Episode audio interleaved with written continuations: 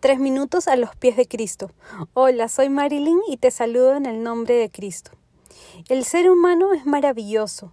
Hemos sido creados con tanto amor y con tanto detalle que realmente dentro de su propia complejidad somos casi perfectos.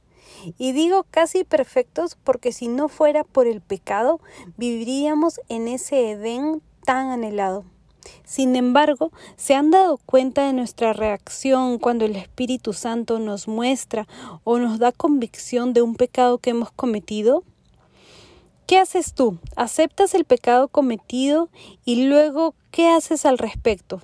¿O realmente mejor dejas pasar y haces caso omiso a esa advertencia que has recibido? Yo recuerdo haber aceptado mi pecado y aprender a vivir con él. Podía ser en algunos casos incómodo y definitivamente digno de ser oculto, ni pensar en hacerlo público, pero era mío y no lo quería dejar de hacer. Me llevó tiempo y madurez en el Señor aprender cómo esto me apartaba del Señor, cómo me alejaba de Él y de sus propósitos en mi vida. Fue duro cuando me di cuenta lo que había dejado de tener solamente por retener ese pecado que yo permití que me acompañara, por pasarlo todo por agua tibia. Aprendí que mi naturaleza no es adoradora.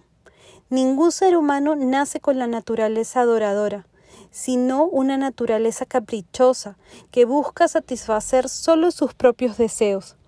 Necesitamos construir nuestra naturaleza en Cristo. Es necesario buscar para encontrar, leer para aprender, orar para escuchar y confiar para creer.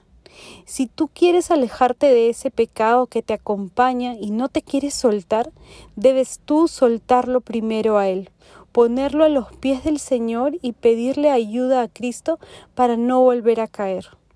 Romanos 12.1 dice, Por lo tanto, hermanos, tomando en cuenta la misericordia de Dios, les ruego a cada uno de ustedes, en adoración espiritual, ofrezca su cuerpo como sacrificio vivo, santo y agradable a Dios.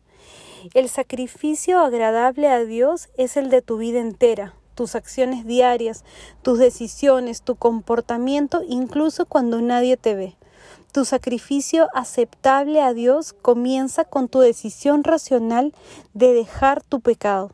Pídele al Señor que te renueve, que te limpie de todo pecado y Él hará. ¿Qué piensas tú de esto? Déjanos tus comentarios en iglesialatina.com. Que tengas un día muy bendecido.